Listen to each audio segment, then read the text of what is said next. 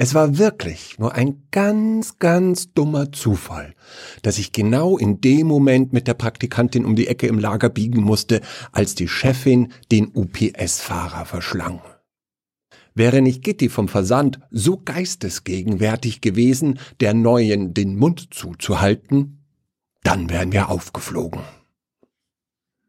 So konnten wir uns strategisch in die Küche zurückziehen und alle in der Firma per Rundmail zu einem unserer Krisenmeetings aufrufen. Nacheinander trudelten sie ein. Spam aus dem Vertrieb hm, heißt eigentlich Sven. Weil man seinen Speiseplan zuverlässig aus dem Bart ablesen konnte, hatte er seinen Spitznamen verdient. Seinen Peak hatte er vor fünf Jahren, als er den Weltrekord in der Linux-Variante von Earthworm Jim 2 erspielte. Während der Arbeit, natürlich. Professor stolperte als nächster durch die Küchentür. Ihn hatten wir in ein Zimmerchen isoliert, weil er sich nicht davon abbringen ließ, seine Pfeife zu rauchen. Hilft beim Denken, meinte der 50-Jährige, das ist wissenschaftlich belegbar. Zu seinem Verdruss musste er lernen, in C++ zu programmieren. Dass er immer noch 100 Poke-Befehle für den C64 herunterbeten konnte, das half ihm im Jahr 2001 auch nicht mehr. Gerne monologisierte er darüber, warum er das für einen Fehler hielt. Wir versäumen eine Marktlücke. Vom C64 haben sich 17 Millionen Einheiten verkauft. Die stehen ja noch irgendwo und wir könnten die einzige Firma sein, die noch Software dafür entwickelt. Als letzte galoppierte Emmy in die kleine Küche. Sie war die Assistentin der Geschäftsführung. So stand's auf der Visitenkarte, in Wirklichkeit schmiss sie den Laden. Sie schloss die Küchentür hinter sich, sperrte sie ab und drehte sich geschmeidig auf dem Absatz, wie es nur Birkenstocks erlauben. Bist du die Neue? fragte sie die Praktikantin. Ich, ja, ich, ich, ich bin die Karina. Ich, ich mache hier ein Praktikum, stammelte die Arme ihre Antwort. Ecki, koch mal Kaffee, erging Emmys Weisung an mich. Ich war Chefprogrammierer der kleinen Softwarebude. Ich war auch der einzige Programmierer der kleinen Softwarebude. Der Professor lernte ja noch. Seit 1999. Ich war auch der Einzige, der ein Grafikprogramm bedienen, zusammenhängende Texte tippen, Englisch übersetzen und die Kaffeemaschine programmieren konnte. Spam, du fährst den UPS-Karren wieder über eine Klippe. Aber such einen neuen Platz dieses Mal, nicht, dass die Laster irgendwann bei Ebbe aus dem Wasser ragen befahl Emmy. Okay, äh, klar, äh, verstanden. Aber vielleicht kann mich wieder die Gitti mit ihrem Auto begleiten? Das, das letzte Mal, also da habe ich zu Fuß die ganze Nacht gebraucht. Hm, neun Stunden, jammerte Spam. Nur falls du vorher duscht, wandte Gitti ein, oder du zahlst die Reinigung der Sitzbezüge. Das regeln wir nachher. Erst müssen wir uns um Karina kümmern, grollte Emmy. Die neue starrte uns mit großen Augen an. Verständlich. Wahrscheinlich hatte sie Angst, dass sie der nächste Gang auf Amelöbas Speiseplan war. Emmy schlug ihren mütterlichen Tonfall an. Carina, was du heute gesehen hast, diese Bilder, die musst du sofort wieder vergessen. Verstehst du? Das verfolgt dich sonst im Schlaf. Sag dir einfach, das war ein schlechter Traum. Aber, aber, was ist denn passiert? fragte Karina. Ecki, wie viel hat sie gesehen? Emmy runzelte die Stirnfalten, wie es nur ein Kurzhaarschnitt erlaubt. Das war die volle Aufführung. Die ganzen hundert Prozent Amelöba in Reinform. Wer ist denn Amelöba? piepste Karina. Ecki, kannst du heut mal? forderte Emmy mich auf. Ich suchte in mir nach der väterlichen Stimme. Nachdem ich nicht fündig wurde, begann ich meinen Vortrag einfach in halber Geschwindigkeit. Das ist eine lange Geschichte, Karina. Dieser Laden gehört der Chefin. Die Chefin heißt eigentlich Amelia. Amelia Matozzi, um genau zu sein. Das liegt daran, dass ihre Familie in den 60ern von Italien nach Deutschland gezogen ist. Damals waren Gastarbeiter hier noch willkommen und Ecki! unterbrach mich Emmy.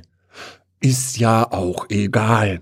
Amelia hat diese Bude gegründet und uns alle eingestellt.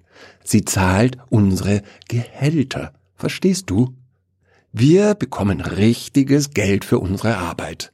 Und seit aus der Matozzi Amelöber wurde, sogar den tariflichen Satz. Und Überstunden werden auch vergütet, ergänzte Gitti mit erhobenem Zeigefinger. Und ohne keine Wochenendarbeit, fiel Spam ein. Nicht zu vergessen, 28 Urlaubstage, und die muss man sogar in Anspruch nehmen, murmelte Professor. Genau, ich fuhr fort. Es ist, wie die Kollegen sagen, seit Amelöber hier ist, ist die Arbeit menschenwürdig.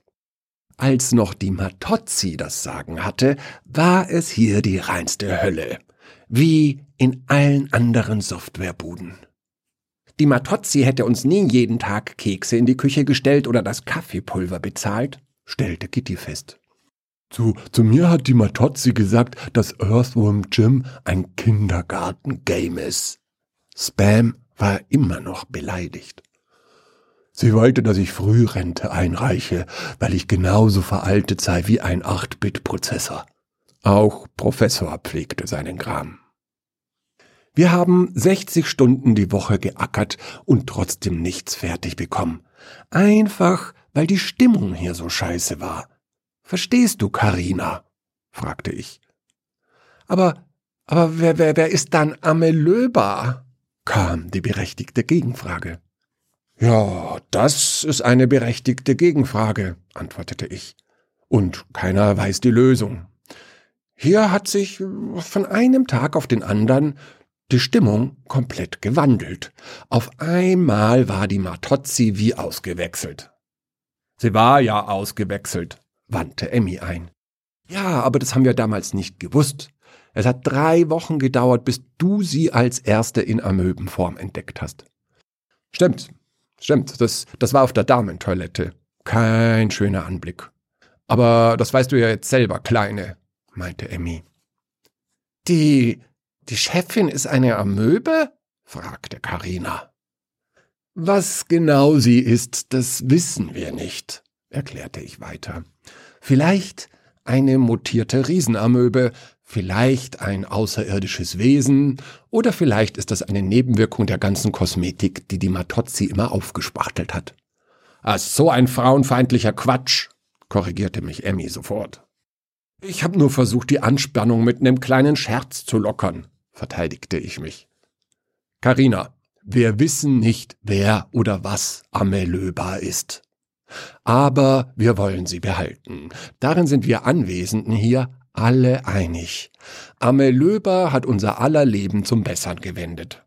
Es ist wie ein Wunder, endlich unter gesetzlichen Arbeitsbedingungen zu arbeiten. Das ist heute eine große Ausnahme, musst du wissen, dozierte Emmy. Aber der arme, unschuldige Kurierfahrer, piepste Karina, immer noch fassungslos. Na, so unschuldig war der jetzt aber auch nicht, meinte Gitti. Der hat sich auf den Behindertenparkplatz gestellt, als wäre das nichts. Ich kannte den, der glotzte mir immer in den Ausschnitt. Siehst du? fragte Emmy Karina. Aber, aber deswegen muss man ihn doch nicht essen, kam die Antwort. Äh, ja, das ist schon extrem zugegeben, nickte Emmy. Aber es ist so, dass man bestimmte Opfer bringen muss für ein angenehmes Leben. Und das kannst du uns glauben. Wir hier sind alle nicht die Jüngsten. Wir haben alle schlimme Erfahrungen hinter uns. Die Anwesenden nickten melancholisch. Es ist einfach so, Karina. Entweder du bist für uns oder du bist gegen uns. Tut mir echt leid, das so offen zu sagen, aber das, unter den Umständen ist das die Tatsache. Also, bist du für uns? fragte Emmy. Karina blickte uns an, als wären wir alle nicht ganz normal. Aber dann, dann nickte sie schüchtern. Das ist eine gute Entscheidung, Kleine. Wär doch gelacht, wenn wir dich nicht sofort anstellen würden. Emmy klopfte Karina anerkennend auf die Schulter, wie es nur jahrelanges Judo-Training erlaubt. Na hätten wir das erklärt. Spam, Gitti, schafft die Karre von diesem unsozialen Schovi-Schwein ins Meer, bevor die Zentrale ihn anruft. Aber meine Sitzbezüge, maulte Gitti und schielte angeekelt Richtung Spam. Das machen wir über die Spesenkasse, Gitti. Für jedes Problem gibt es eine Lösung, behauptete Emmy in ihrer Mutterstimme. Aber jetzt ist Karina die Hauptperson nach diesem Schock. Wir trinken jetzt erstmal in Ruhe unser Käffchen, Karina. Dann führe ich dich durch die Firma. Wir haben hier ein eigenes Kino, eine Bibliothek, eine Sauna, einen Pool im Keller und seit neuem sogar eine Muckibude. Das war meine Idee. Na, ist das ein Angebot, Kleine? Äh, ja, äh, glaub schon. Karina nahm die Kaffeetasse mit beiden Händen in Empfang. Ihre Mundwinkel zuckten. Sie versuchte sich an einem Lächeln. Gutes Mädchen, lobte Emmy. Keks?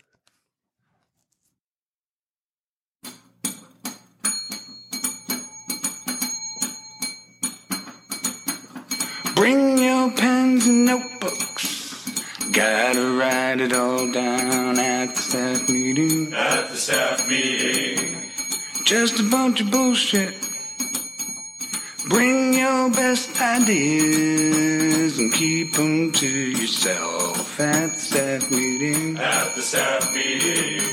Same old song and dance. Boss will tell a joke. Everybody has to laugh at the staff meeting. At the staff meeting. Richie raises his hand. Always has a point make at the staff meeting. At the staff meeting. Such a kiss ass.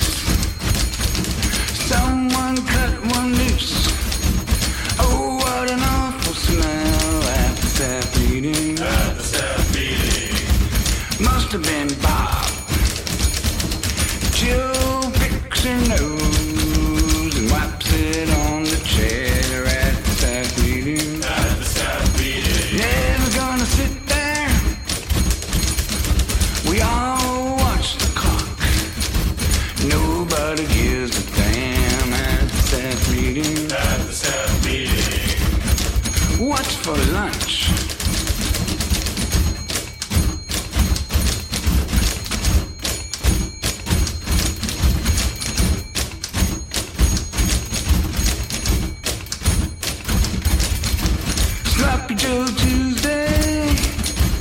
Take away my blues.